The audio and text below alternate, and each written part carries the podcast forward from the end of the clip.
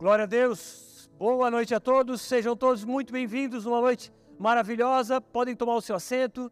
Uma noite em que podemos cantar alegremente ao nosso Deus, que não só morreu em nosso favor por meio de sua pessoa, do Filho, mas ressuscitou dentre os mortos. E é uma noite de celebração, porque celebramos não só a sua morte, mas sim também a sua ressurreição. Se você nos visita pela primeira vez, seja muito bem-vindo nesse lugar. Nós amamos receber visitantes, essa é a nossa frase clichê que os membros aqui já estão cansados de ouvir, mas essa é uma verdade. Esperamos que você tenha sido muito bem recebido pela nossa equipe da recepção e ao final, por favor, não esqueça de dar o seu nome lá atrás, receber um presente com aquele time lá, porque queremos te conhecer melhor, queremos nos envolver com você, enfim. E se você está à procura de uma igreja, essa pode ser a sua.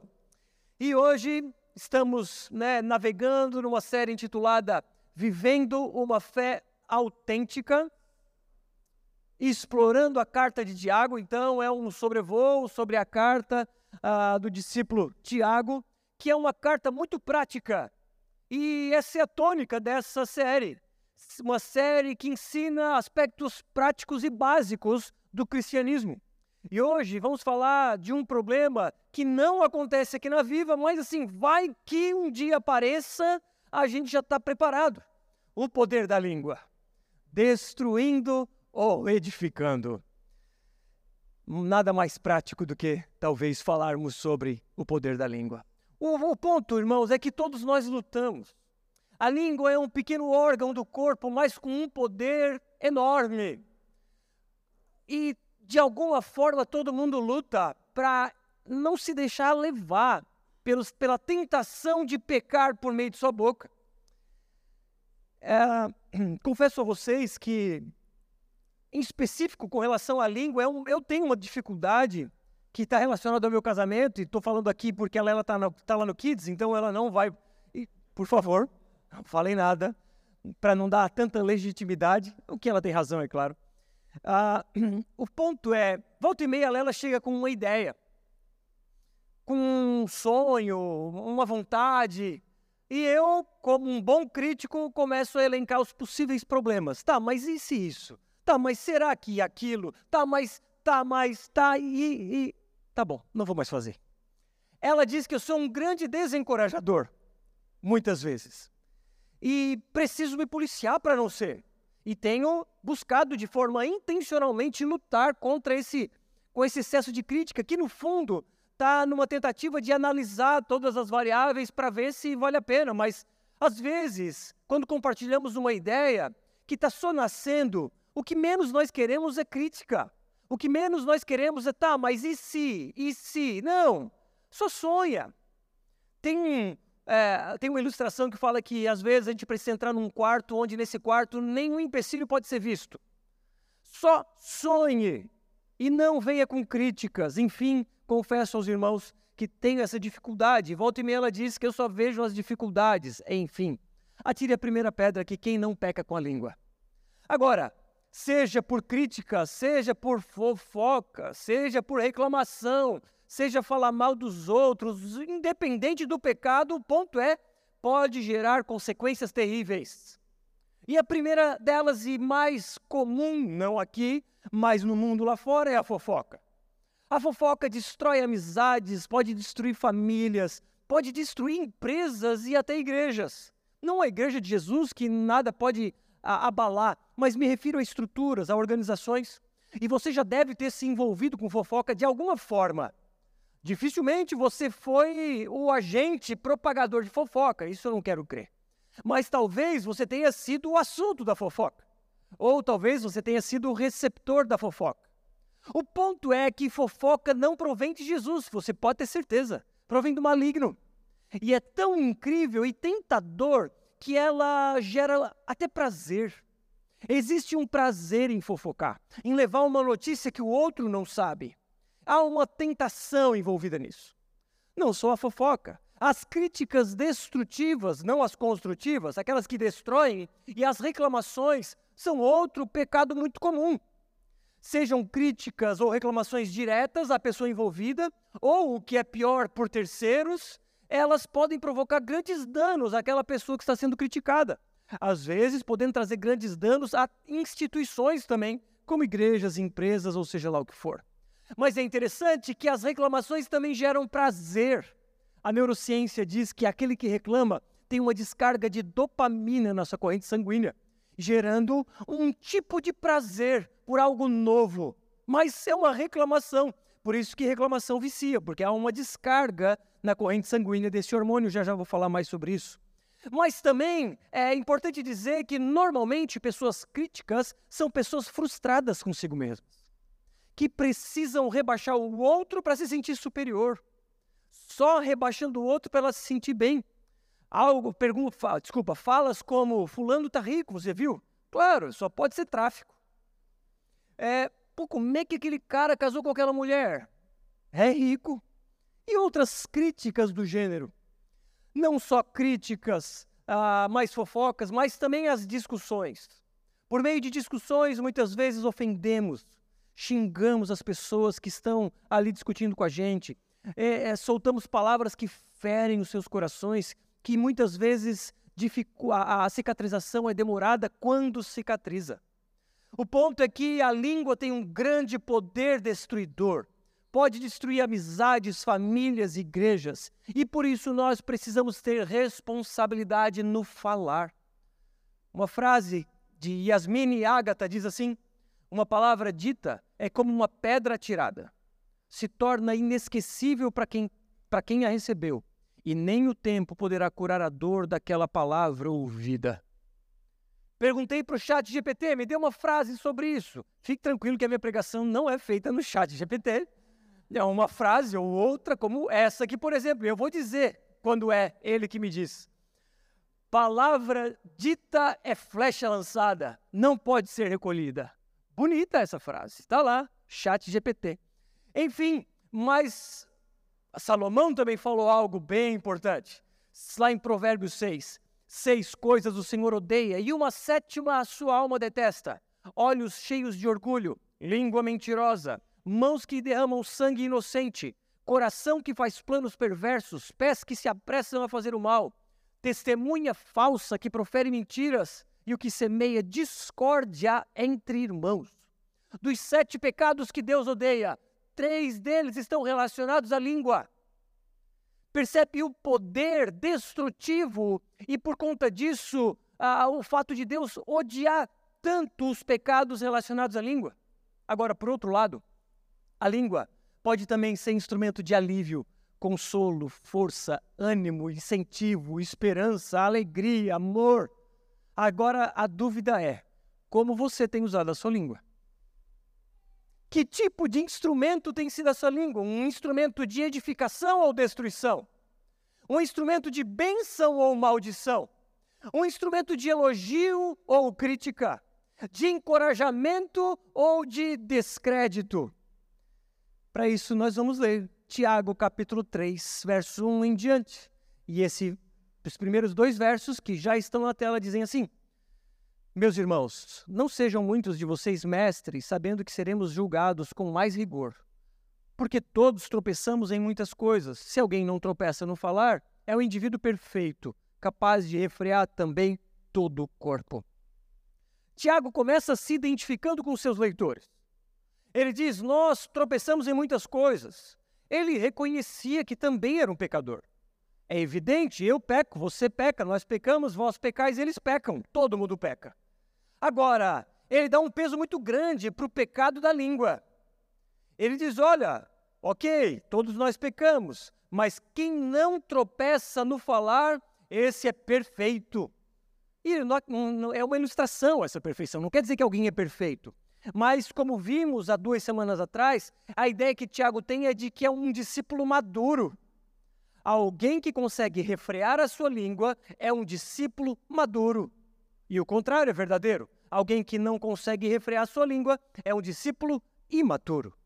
E ele também diz na tela que é capaz de refrear todo o corpo. Ou seja, alguém que consegue segurar a língua é alguém que tem ah, todas as áreas de sua vida são equilibradas.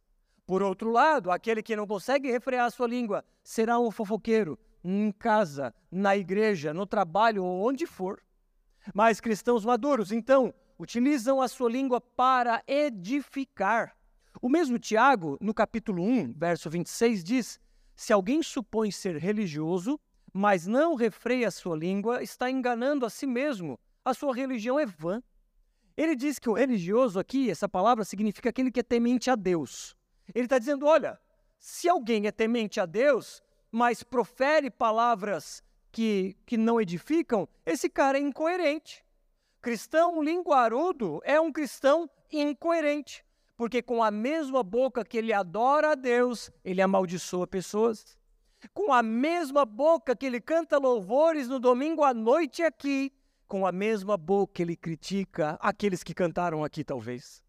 Com a mesma boca que está aqui dizendo: Senhor, tu és bom, maravilhoso, entrou no carro e diz: Que pregação marvada. A mesma boca que adora é a mesma boca que critica. Isso é uma incoerência, irmãos. Isso evidencia imaturidade dos cristãos. E Tiago também diz: Ah, deseja ser mestre? Olha, cuidado, muito rigor vai ser no teu julgamento. Porque com a boca que o mestre ensina e prega, é a mesma boca que muitas vezes profere palavras que geram estrago. Portanto, usar a língua para o mal é um ato de ímpio. Usar a língua para criticar, fofocar, amaldiçoar, reclamar é um ato de quem não é o seguidor de Jesus. Porque aqueles que têm o Espírito Santo são, fluxos, são, são fontes de água viva, estes deveriam, por meio de sua boca, somente e simplesmente é, é, é, expressar palavras de gratidão, de alegria, de encorajamento e assim por diante. A língua, então, tem o poder de dar a direção, tanto boa quanto má. Verso 3. Ora, se colocamos um freio na boca dos cavalos, para que nos obedeçam, também lhes dirigimos o corpo inteiro. Observem igualmente os navios, que, sendo tão grandes e impelidos por ventos fortes, são dirigidos por um pequeníssimo leme e levados para onde o piloto quer. Agora, Tiago começa a trazer ilustrações. Ele traz uh, algumas palavras com sentido figurado para ilustrar o que significa o poder da língua. E o primeiro deles, então, é o cavalo. Ele diz que se colocarmos freios na boca do cavalo, vamos conseguir domá-lo. Porque um cavalo que não é domado é um cavalo selvagem. E cavalos selvagens podem ser perigosos, podem trazer risco à vida daqueles que estão ao redor. Por outro lado, um cavalo domesticado, com freio em sua boca, ele é útil. Ele é útil para viajar, ele é útil para alguns, é, ainda que não seja algo muito bom, mas carregar carroças. Mas o ponto é que o cavalo domesticado, com freio na boca, ele não é perigoso, ele é útil. A língua sem freio, ela é perigosa, tanto quanto um animal selvagem. Ao passo que a língua, controlada, equilibrada, domada, ela é um instrumento útil. Porque enquanto ela é selvagem, ela destrói com críticas, reclamações e maldições. Mas quando ela é domada pelo poder do Espírito Santo, ela produz bênçãos, ela produz elogios, ela produz encorajamento. A outra ilustração é o navio. O navio, você sabe, um, é, as, muitas vezes temos transatlânticos gigantescos que são dirigidos por pequenas peças, que são os lemes. Os lemes ficam atrás, é uma pequena peça que dá direção para o navio. Então, um transatlântico, ele parte do porto de Itajaí e chega no porto de lá em Portugal, porque uma pequena peça dirige aquele transatlântico. Ela não só faz chegar aos destinos, mas também desvia de tempestades, desvia de pedras, desvia de bancos de areia, enfim. Sem o leme, há um grande risco de, de, de ocorrer um acidente no navio. Sem o leme, o navio dificilmente vai chegar num lugar que precisa chegar. Da mesma forma, a nossa língua. Como um transatlântico sem direção, é a língua daqueles que não conseguem controlá-la. Como um Titanic batendo no iceberg, é a língua de muitos cristãos imaturos que não conseguem refrear, pondo em risco a própria vida e a vida de, que, de quem está ao redor. Vou citar agora dois famosos na nossa história que conduziram multidões de duas formas. O primeiro deles é Martin Luther King.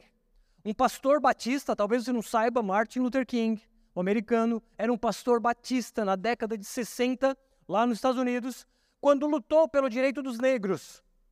A, a discriminação racial nessa época era absurda, e ainda, ainda é grande, mas nessa época era absurda. E esse homem se levantou, ele sendo negro, se levantou pelo direito dos negros. E ele tem uma célebre frase que diz: Eu tenho um sonho de que um dia em meu país os meus filhos sejam julgados não pela cor da sua pele, mas pela dignidade de seu caráter. Esse cara foi assassinado em 68, mas o ponto é que ele influenciou uma nação e o mundo inteiro na luta contra a discriminação racial. Portanto, esse homem usou a sua língua para edificar, ele usou a sua língua para instruir, ele usou a sua língua para fortalecer, para encorajar, para abençoar. Agora, outro homem que usou a sua língua para efeitos contrários se chamou Adolf Hitler. Esse homem pregava a supremacia da raça ariana. Esse homem fazia discursos inflamados que, pasmem, influenciou multidões. Multidões seguiam esse cara e mataram milhões de judeus e outros em campos de concentração. Não sei se você já foi em algum campo de concentração onde existia, é terrível. Você pode ver as câmaras de gás, você pode ver ah, fornos onde corpos eram queimados, você pode ver arranhões nas paredes, você vê coisas terríveis que esse homem encabeçou. E ele também tinha uma frase célebre que dizia: um Estado que reflete as características raciais de sua população é o único Estado no qual os indivíduos podem realmente ser livres. Ele, queria, ele não queria misturas raciais. E esse cara, com a sua língua, destruiu. O que um construiu, edificou, encorajou, o outro destruiu, amaldiçoou, matou. Percebe o poder da língua desse pequeno órgão que dá direções boas ou ruins? Que esse mesmo órgão foi usado por Martin Luther King e por Adolf Hitler e esses uh, mesmos dois, esses dois homens usaram o mesmo órgão para uh, um fazer coisas boas, outro para fazer, coi fazer coisas ruins. Um para dar direções construtivas, outro direções destrutivas. Um edificando, o outro destruindo. A pergunta que não quer calar é: a sua língua está parecida com a língua de quem? Martin Luther King? Alguém que constrói coisas, alguém que influencia um legado positivo, um legado de coisas boas, uma língua que cria um ambiente positivo, encorajador, abençoador, ou uma língua mais parecida com Adolf Hitler? Uma língua que gosta de destruir, gosta de ver o circo pegar fogo, as nossas falas influenciam absurdamente no nosso redor. Por isso, meu convite, aliás, o convite de Deus para nós é que reflitamos sobre de que forma temos usado a nossa língua. Ela também tem o poder de destruir. Verso 5. Assim também a língua, pequeno órgão, se gaba de grandes coisas. Veja como uma fagulha incendeia uma grande floresta. Ora, a língua é um fogo é um mundo de maldade. A língua está situada entre os membros do nosso corpo e contamina o corpo inteiro. Ela não se põe em chamas toda, e, desculpa, e não só põe em chamas toda a carreira da existência humana, como também ela mesma é posta em chamas pelo inferno. Assim também a língua, pequeno órgão, desculpa, pois toda espécie de animais, de aves, de répteis e de seres marinhos se doma e tem sido domada pelo gênero humano. Mas a língua ninguém é capaz de domar. É mal incontido, cheio de veneno mortal. Tiago usa novas duas ilustrações. Cavalo, leme, agora ele usa o fogo, a fagulha do fogo e o veneno mortal. Todos sabemos que um grande incêndio normalmente começa com uma pequena fagulha. É um cigarro jogado no mato seco. É uma pequena faísca num fio que toma ah, que, que incendeia toda a casa. É um, enfim, um pequeno papel jogado em algum local que incendeia uma floresta. O ponto é que o fogo normalmente começa com uma pequena fagulha. E o problema é que essa pequena fagulha, que seria fácil de apagar, quando o fogo toma certas proporções, meu amigo, aí é difícil de domar esse fogo. Lembro uma vez, na minha infância, minha avó morava aqui na beira do rio Criciúma, no centro, no, na rua Santo Antônio.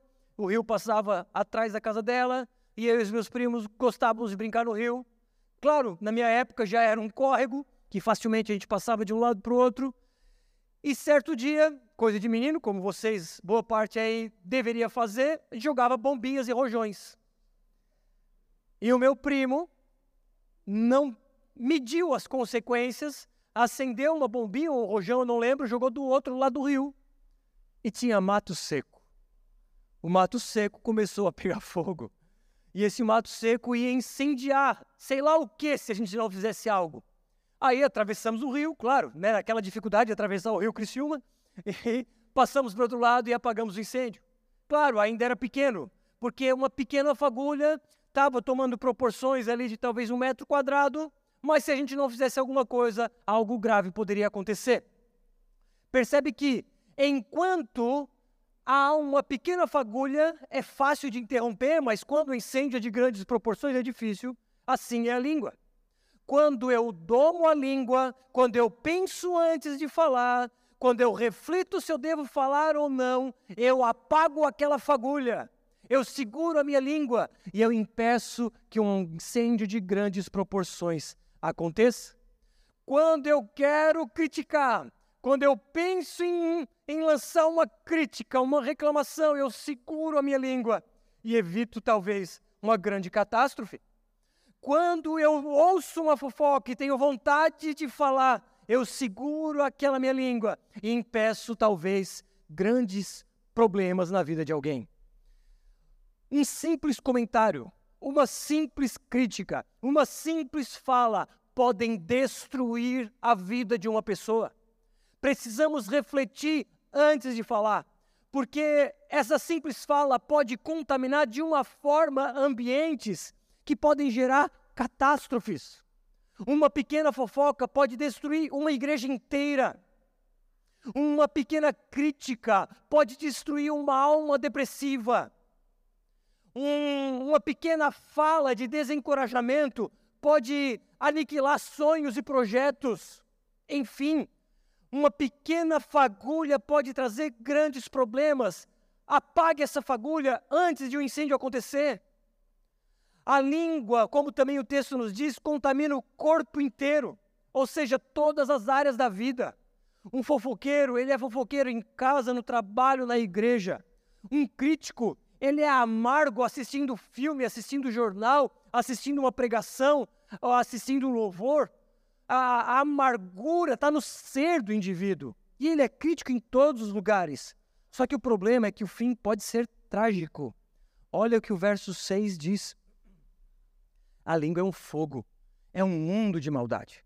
A língua está situada entre os membros do nosso corpo e contamina o corpo inteiro. E não só põe em chamas toda a carreira da existência humana, como também ela mesma é posta em chamas pelo inferno. Pessoas que não conseguem domar as suas línguas, talvez não sejam regeneradas. Talvez não nasceram de novo. Talvez não tenham o Espírito Santo. E essas pessoas, se não se renderem a Cristo, se não se arrependerem de seus pecados, como o próprio Tiago, inspirado pelo Espírito Santo, diz, essa mesma língua vai ser queimada no inferno. É sério, irmãos. É sério isso. Ai, Bruno, mas é só uma fofoquinha. Não, não, não. vem do inferno essa fofoquinha. Não, mas é só uma crítica construtiva. Não, é desse jeito construtiva? Cheio de veneno? Isso é crítica construtiva? Não, mas é só uma reclamaçãozinha todo dia, toda hora. Irmãos, cuidado, é veneno mortal. Não é só o tio Nico que aparece por aqui, o tio Hernandes também, e ele diz: Esse animal feroz e venenoso é pior que um escorpião, pior que uma jararaca peçonhenta. A picada de um escorpião ou de uma cobra pode ser tratada, mas muitas vezes o veneno da língua é incurável. Irmãos, você tem controlado sua língua? essa pequena chama apaga. Esse veneno coloca um, um soro antes de contaminar alguém, antes de queimar alguém. Reflita se você tem segurado a sua língua, reflita se ela tem edificado realmente ou se ela tem contaminado aquela informação maravilhosa que chega a salivar, ela, alguém precisa saber. Isso é maldito, irmãos. Isso não vem de Jesus. Você não está sendo usado pelo Espírito Santo, mas por Satanás. Ela, a língua, tem poder de amaldiçoar e abençoar. Verso 9. Com ela bendizemos o Senhor e Pai. Também com ela amaldiçoamos as pessoas criadas à semelhança de Deus. De uma só boca procede bênção e maldição. Meus irmãos, isso não deveria ser assim. Por acaso pode a fonte jorrar do mesmo lugar água doce e água amarga? Meus irmãos, será que a figueira pode produzir azeitonas ou a videira figos? Assim também, uma fonte de água salgada não pode dar água doce. Tiago faz mais uma ilustração. Ilustra agora com uma fonte de água. Uma fonte de água, ou ela lança água doce, boa para beber, ou água amarga, que é uma ilustração de uma água que não é boa para beber. Não tem como de uma mesma fonte sair água boa para beber e água contaminada. Ou ela é boa ou não é boa. Agora, como pode de uma mesma boca sair a, a palavras de bênção e de maldição? Como pode, Tiago diz, de uma mesma boca sair uma palavra de adoração a Deus e de maldição às pessoas criadas à imagem de Deus? Olha a incoerência. Como pode, da mesma boca, eu bendigo Deus, eu adoro Deus, e ao mesmo tempo eu amaldiçoo pessoas criadas à imagem e semelhança de Deus? É uma incoerência total. Adoramos a Deus e falamos mal daqueles que são feitos à sua imagem. água doce, irmãos, ela mata a sede, ela refresca, ela sacia. São como palavras de ânimo, de consolo, de conforto, palavras de esperança, são como águas boas para beber, agora águas amargas. São as críticas, são as reclamações, são as fofocas. Cristãos maduros são fontes de água viva, cujas palavras edificam. A pergunta então é: como as pessoas saem após uma conversa com você? Edificadas? Consoladas? Encorajadas? Esperançosas? Felizes? saem melhores do que chegaram ou tristes, cabisbaixas, ah, se sentindo a última, não a última, mas a pior bolacha do pacote? Que tipo de fonte você é? Jesus disse: Quem crer em mim, como diz a Escritura, do seu interior fluirão rios de água viva. Irmãos, rios de água viva matam a sede de um povo. Que tipo de fonte você tem sido? Aí Tiago usa mais uma ilustração, agora de uma árvore frutífera. E ele fala de figo e de azeitona. A ideia é que figueira dá figo, videira dá azeitona. Não tem como uma videira dar figo, nem uma figueira dar azeitona. E Jesus também disse que pelo fruto nós seremos conhecidos. Porque uma árvore se conhece pelo fruto. E a dúvida é: qual fruto você tem produzido. Fruto de edificação ou destruição? Fruto de bênçãos ou fruto de maldição? Agora eu quero trazer ah, um, um, alguns aspectos mais práticos ainda sobre isso, se é que é possível. Perguntei para o nosso amigo Chat GPT o que era fofoca e ele disse: fofocar é um termo que se refere ao ato de compartilhar informações pessoais ou detalhes privados de outras pessoas, geralmente de maneira negativa ou sensacionalista. Achei que ele foi muito bem aqui. É uma forma de conversa que envolve a disseminação de boatos, rumores ou mexericos sobre a vida, ações ou comportamentos de outras pessoas, muitas vezes com o intuito de causar interesse, entretenimento e até mesmo prejudicar a reputação da pessoa envolvida. Nem sempre é baseada em fatos verídicos e pode ser prejudicial para as pessoas envolvidas. ela pode levar à disseminação de informações falsas, danificar relacionamentos e causar sofrimento emocional para aqueles que são alvo das fofocas. Irmãos, fofoca é terrível. E há uma tentação envolvida, preciso reconhecer. E qual é a tentação envolvida na fofoca? Não sei se você já percebeu, mas todo mundo gosta de ser ouvido. Todo mundo gosta de dar a sua opinião. Eu lembro quando adolescente, em rodas de amigos, e de repente o assunto era comida. Aí eu dizia: Ah, eu gosto de chocolate, eu gosto de lasanha, eu go... Ninguém estava interessado em saber o que o outro gostava. O interesse era só em falar. Porque o ser humano é assim. O ser humano gosta de falar, mas não pelo simples fato de falar, mas de ser ouvido. O ponto é que nós queremos ser o centro das atenções. Queremos, de preferência, compartilhar algo sensacionalista que vai nos colocar no centro. Digo no áudio, irmão, tenho uma coisa para te falar. O que, o que me fala? Não, só pessoalmente. Não, me fala, por favor. O cara está gerando esse clima de tensão para provocar o interesse e o outro ir ao encontro. Por favor, me fala.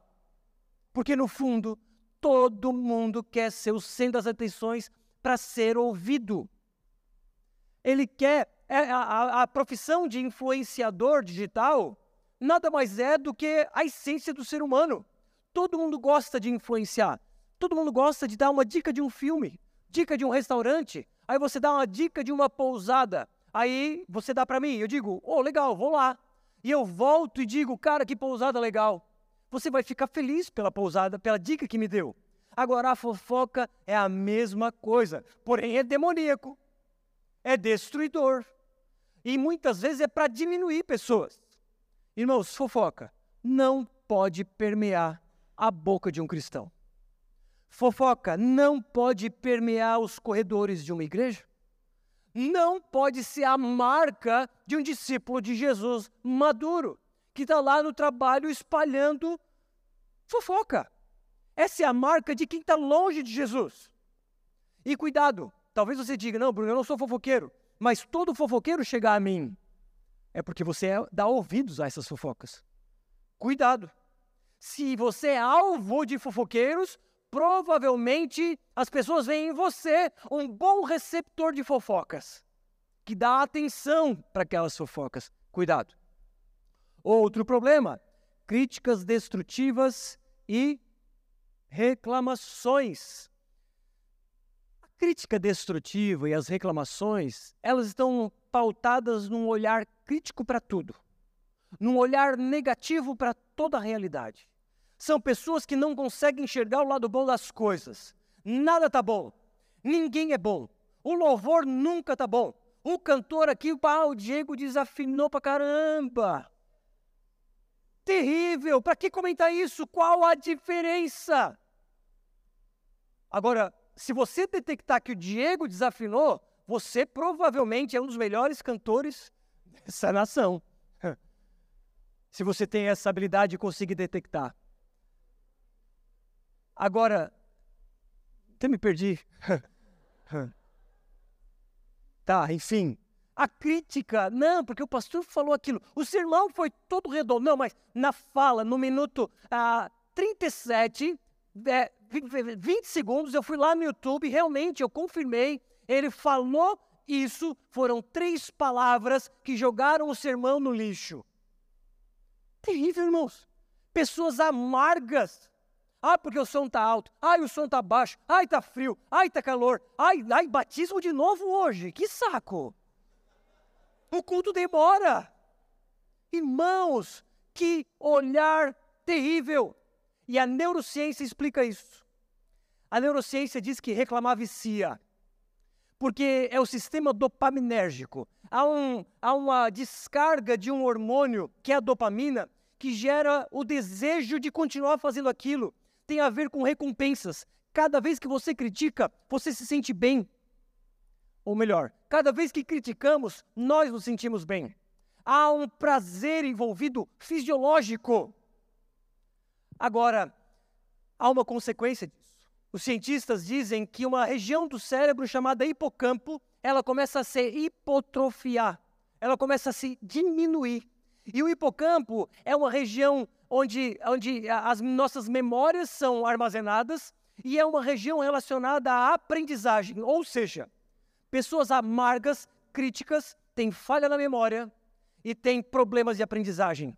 A neurociência é quem fala essas coisas. Reclamar é ser boca do diabo. Agradecer é ser boca de Deus. A reclamação ela está fundamentada na insatisfação pessoal, nos descontentamentos, na, na, na amargura do próprio coração, porque enxerga o mundo sob a ótica negativa. E como eu disse, isso vicia. Mas se tem um hormônio que, de certa forma, traz um prazer, que é a, a dopamina, mas também derrama no, na corrente sanguínea um outro hormônio, que é o hormônio do estresse que é o hormônio do cortisol, o hormônio cortisol, que gera mais ansiedade, que gera mais estresse. Portanto, há um ciclo do, da crítica, há um ciclo da reclamação. Você tem certo prazer, mas você se vicia naquilo e aquilo gera ansiedade em você. E o seu hipocampo do cérebro vai diminuindo e você vai tendo dificuldade de memória e dificuldade de aprendizado. Sobre o que eu estava falando mesmo? Insatisfeitos consigo mesmos, diminuem e dividem. Agora, satisfeitos em Cristo, somam e multiplicam. A reclamação, a que está pautada na insatisfação, quando falamos sobre igreja, ela gera divisão, ela gera é, estrago no reino de Deus. Agora, pessoas que são satisfeitas em Cristo somam, multiplicam, essas pessoas entendem que fazem parte do processo. Essas pessoas se sentem parte do todo. Essas pessoas vão dizer: ah, deu um problema no chiado da caixa. O problema é nosso, não é deles. Ah, tem um papel de bala no chão. Ai, cadê o povo que não limpa essa igreja? Não, é sua responsabilidade pegar esse papel e jogar no chão. Eu estou falando do mínimo, do básico. No lixo, não no chão. é, foi mal. Então, de novo me perdi. É nós, é nós. Não é, você não pode falar, ah, é eles. Você não pode falar, o problema é deles. Se você tem vindo nessa igreja e é membro dessa igreja, o problema é nosso. Esse prédio, entre aspas, é nosso. Os problemas desse prédio são nossos. Os pastores e suas esposas são nossos. As cadeiras são nossas. As dificuldades são nossas. Os problemas de toda ordem são nossos. Você precisa se encontrar como parte, mas é necessário intencionalidade. Isso não acontece naturalmente. Você precisa dar um passo e se aproximar para ir ao encontro e sim se sentir parte do todo. E então, você não vai tolerar fofoca aqui dentro. Você não vai tolerar críticas destrutivas. Você vai ser parte da solução. Se você tiver uma crítica, ela vai ser dada junto com possíveis soluções. Com muito amor. Não vai ser por um áudio. Pastor, que terrível esse culto. Um áudio de 10 minutos criticando fulano, ciclano. Isso não acontece aqui. Espero que não aconteça. Críticas precisam ser construtivas. Pastor, queria conversar com o senhor, não, contigo. Queria conversar contigo. E aí, nessa conversa, falou: eu acho que eu acho que a gente poderia fazer isso. Que tal se nós fizéssemos? E sabe o que eu vou dizer para você? Vai, faça, encabece. Deus te mostrou e você tem as condições não só de enxergar, mas de fazer. Ah, tivemos problema com carro, com, com, com carros, né? Aí precisamos de alguém para cuidar. E percebe, alguém vem com uma crítica já com possíveis soluções e diz: Deixa comigo, porque o problema não é meu, o problema é nosso. Pessoas então satisfeitas somam, multiplicam. Insatisfeitos consigo mesmos vão chegar em qualquer igreja, nunca vai estar tá bom. Sempre vai ter coisa para reclamar. E vai ficar um ano, no começo até bom, porque envolve dopamina, novidade. Depois vem cortisol, estresse. Tudo é ruim, tudo faz mal, nada é bom nesse lugar. Cuidado! não seja deste time de lá, seja do time de cá, todos juntos sendo parte de um mesmo ministério. Jesus disse: porque a boca fala do que está cheio o coração. Críticos e fofoqueiros vão vomitar esse tipo de coisa, por quê? Porque o olhar negativo, ele vem de dentro. São infelizes, são amargos, sentem-se bem e diminuem os outros. Espalham uma fagulha com o pretexto de querer dizer que é para ajudar. Irmão, vou te contar uma coisa, mas é só para tu orar. Não, é só para espalhar a fagulha e transformar no incêndio. Cuidado, cuidado. Nós precisamos ser boca de bênção. Outro problema, discussões. Tiago diz: cada um esteja pronto para ouvir, mas tardio para falar, tardio para ficar irado. Cuidado, reflita nas discussões, fale palavras brandas, acolha os sentimentos ruins do outro, não humilhe, não denigre, não ofenda, não destrua o outro como se estivesse numa guerra. Flechas como que são palavras que ferem e marcam a história da pessoa. Feridas que às vezes sequer cicatrizam, por favor, cuidado e refreie sua língua. E concluo dizendo que a língua tem poder para destruir ou para edificar, você já sabe disso. Cristãos maduros abençoam, encorajam, edificam. Cristãos imaduros fofocam, criticam, amaldiçoam. Qual tipo de língua você é? Agora, vamos fazer um exercício. Imagine se a minha língua e a de vocês fosse usada somente para bendizer e abençoar pessoas. Imagine se entre nós só tivesse palavra de encorajamento. Imagina se as únicas críticas realizadas entre nós fossem críticas construtivas ditas em amor. Imagina se não existisse fofoca. Imagina se todos nós ao convivermos uns com os outros, saíssemos mais felizes, mais edificados, mais alegres, porque um é instrumento de bênção para o outro. Irmãos, essa é a vontade de Jesus para todos nós. Então, finalizo com alguns passos práticos. Primeiro deles, nós vamos ter um momento de ceia agora. Todos nós vamos pedir perdão a Deus, porque muitas vezes somos instrumentos de Satanás usando a língua para o mal. Reflita, peça perdão a Deus. Segundo, se você tiver que pedir perdão a alguém sobre ser, ter criticado de forma ofensiva, ter ofendido alguém, ter fofocado sobre alguém, você precisa pedir perdão. E se quiser fazer agora, ou daqui a pouco por mensagem, fique à vontade, ou quiser fazer depois, de uma forma ou de outra, mas peça perdão às pessoas envolvidas. E por fim, envolva-se na igreja. Permita-se ter um senso de pertencimento. E uma vez tendo esse senso de pertencimento, você não participará de críticas ou fofocas, porque você sente parte do processo. O problema é nosso, não é meu, não é teu, é nosso. Nós somos parte. Portanto, esteja pequenos grupos, esteja na manhã escola do discípulo, todos vocês que estão aqui sentados ou assistindo pela internet, convidados às 19h30, aula inaugural do segundo semestre da escola do discípulo. Posso ouvir um amém? Venha, 7h30 até as 21 horas. A nossa aula inaugural aberta para todos e vai ser a sua última chance de se inscrever ou para a primeira ou para a segunda fase. Mas o ponto é, envolva-se, seja parte desse todo e saia desse lugar de comodismo e de crítica excessiva.